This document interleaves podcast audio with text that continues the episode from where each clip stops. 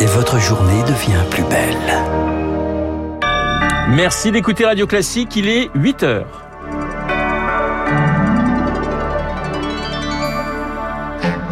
La matinale de Radio Classique avec Renaud Blanc. Ils sont prêts à prendre les armes face à la Russie, direction l'Ukraine ce matin où certains civils se préparent à la guerre. Plus de 100 000 soldats russes sont toujours massés à la frontière entre les deux pays.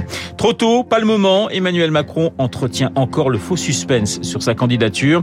Direction les Hauts-de-France cet après-midi pour le chef de l'État pour parler emploi, culture et émigration. Et puis le mal logement, parent pauvre du quinquennat selon la Fondation Abbé Pierre. Elle publie son 27e rapport annuel.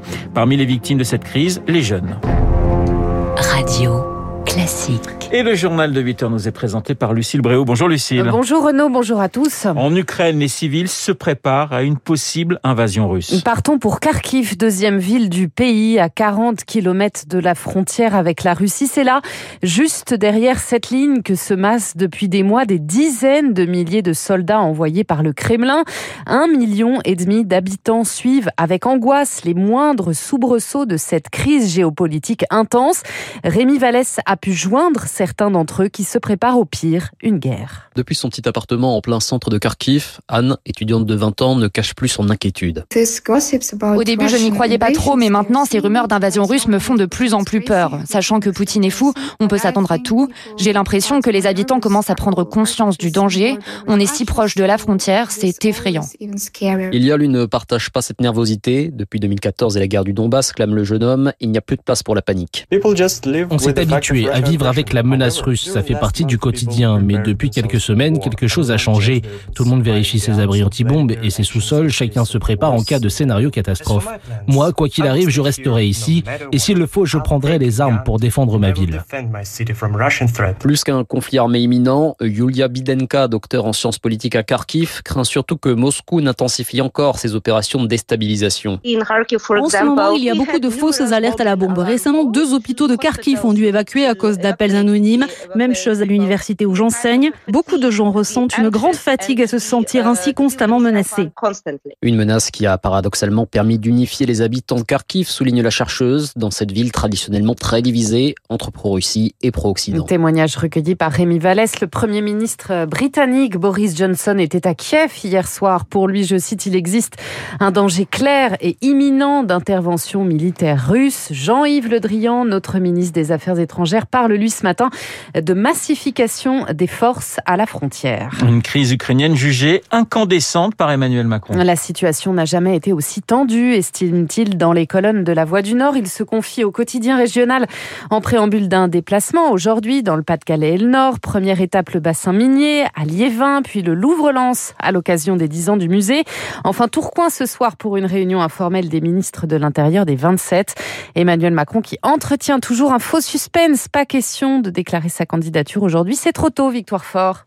Chaque chose en son temps. J'ai d'abord l'obsession que la phase aiguë de l'épidémie soit derrière nous, dit Emmanuel Macron, fidèle à son image d'un président aux manettes jusqu'au dernier quart d'heure. D'abord le Covid et la crise à la frontière ukrainienne, jugée incandescente par le chef de l'État, la campagne ensuite. À Liévin, Emmanuel Macron rencontrera les élus locaux. Pour la réhabilitation des quartiers miniers, l'État se réengage à hauteur de 100 millions d'euros. La même somme sera déboursée par le Conseil régional.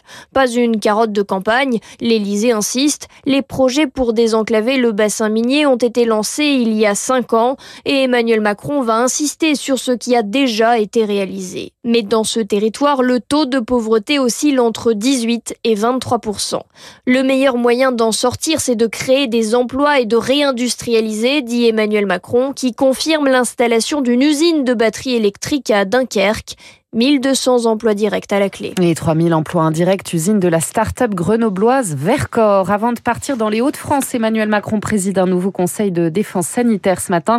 Il sera question de l'allègement du protocole dans les écoles après les vacances. Coup de patte aussi à son ministre de l'Éducation, Jean-Michel Blanquer. Il reconnaît, je cite, que les reproches sur l'envoi tardif des protocoles étaient justifiés après les vacances de fin d'année. Et il confirme aussi la levée de certaines restrictions. A fini le masque dehors ou encore le télétravail obligatoire à partir d'aujourd'hui même s'il reste recommandé. Pourtant, 416 000 nouveaux cas ont encore été détectés hier. Alors, est-ce raisonnable de lâcher du lest? Oui, pourtant, pour le professeur de santé publique Philippe Amouyel. Aujourd'hui, avec une population qui est vaccinée à près de 90%, avec des contaminations qui ont infecté plus de 10 à 12 millions de personnes en France, on apporte une immunité de plus en plus collective. Les mesures qui vont être mises en place aujourd'hui, elles vont avoir un effet très positif sur notre morale, avec quelque part une certaine vision à moyen terme de ce que pourrait être la vie avec ce virus. Pourtant, du côté de l'hôpital, les admissions continuent de grimper, plus 9% depuis dimanche. L'allègement est prématuré pour Gilali Hanan, le chef du service réanimation de l'hôpital Raymond Poincaré de Garches. Plusieurs dizaines de milliers de personnes sont hospitalisées et que ce nombre augmente. Plusieurs milliers de personnes sont en réanimation et plusieurs centaines de personnes décèdent de la Covid tous les jours. Donc voilà le, le, le constat et la réalité de la situation sanitaire. Et tant qu'on n'est pas à la fin de l'hiver, la levée des restrictions risque d'avoir un effet amplificateur sur la circulation du virus et amplificateur donc sur les admissions à l'hôpital. Propos recueillis par Rémi Pfister. Fini les jauges également dans les lieux accueillant du public. Aujourd'hui, les salles de spectacle, entre autres. Pour assister à un concert debout, par contre, il faudra encore attendre le 16 février. Un délai incompréhensible pour Aurélie Andouche, la directrice du syndicat des musiques actuelles. C'est complètement incompréhensible. Ça veut dire qu'à partir d'aujourd'hui, vous allez pouvoir organiser des concerts de 50 000 personnes assises. Par contre, vous n'aurez pas le droit d'organiser un concert avec, par exemple, 50 personnes debout. On rouvre pas une salle de concert comme on allume un robinet. En fait, euh, là aujourd'hui, l'activité dans les salles de concert, donc où la configuration debout est majoritaire, quasiment toutes les dates sont annulées. La suspension euh, va avoir des effets pendant presque un trimestre, voire un semestre, avec euh, toutes les annulations de tournées qui en découlent. Des propos recueillis par Lauriane Toulmont a noté que les personnes immunodéprimées peuvent désormais obtenir gratuitement des masques FFP2 en pharmacie à raison de 10 par mois en présentant une prescription médicale. Vous écoutez Radio Classique, il est 8h06, grand oral aujourd'hui sur le thème de la sécurité pour les candidats de droite et d'extrême droite à la présidentielle. À l'initiative du syndicat de Police Alliance, après une projection du film Bac Nord, ils disposeront de trois quarts d'heure pour présenter leur programme. Valérie Pécresse entrera la première en scène, suivie de Gérald Darmanin, puis pour Emmanuel Macron, Éric Zemmour et Marine Le Pen. Les candidats de gauche, Anne Hidalgo, Jean-Luc Mélenchon, Fabien Roussel, Christiane Taubira, eux, ont préféré répondre à l'invitation de la Fondation Abbé Pierre. Elle publie son rapport annuel ce matin, rapport qui dénonce un aveuglement des politiques en général sur la question du logement. La Fondation qui dresse aussi un bilan très critique du quinquennat d'Emmanuel Macron. Il a contribué à creuser les inégalités pour elle. Selon une étude Ipsos, un jeune sur cinq de moins de 30 ans est même touché par le mal logement. Christophe Robert, le délégué général de la Fondation Abbé Pierre le logement, c'est la première source de préoccupation pour un jeune sur deux. Les jeunes ont été parmi les publics les plus touchés par la crise. Ils le sont encore aujourd'hui. Et évidemment, compte tenu de leurs ressources, vu le coût du logement, les prix des loyers, les prix de l'immobilier, ils n'arrivent pas à prendre leur autonomie pour un certain nombre d'entre eux, ou alors se logent dans de très très mauvaises conditions. Et pour la jeunesse qui est en décrochage avec leurs parents, là, une inquiétude majeure. Parmi les 300 000 personnes sans domicile fixe que compte notre pays, on a une surreprésentation des jeunes. Un quart des personnes sans domicile sont jeunes. Évidemment, ça demande une action immédiate, d'urgence, bien financée. Une propos recueilli par Émilie Vallès, la Fondation Abbé Pierre, qui propose entre autres d'étendre l'encadrement des loyers à 1000 communes en zone tendue.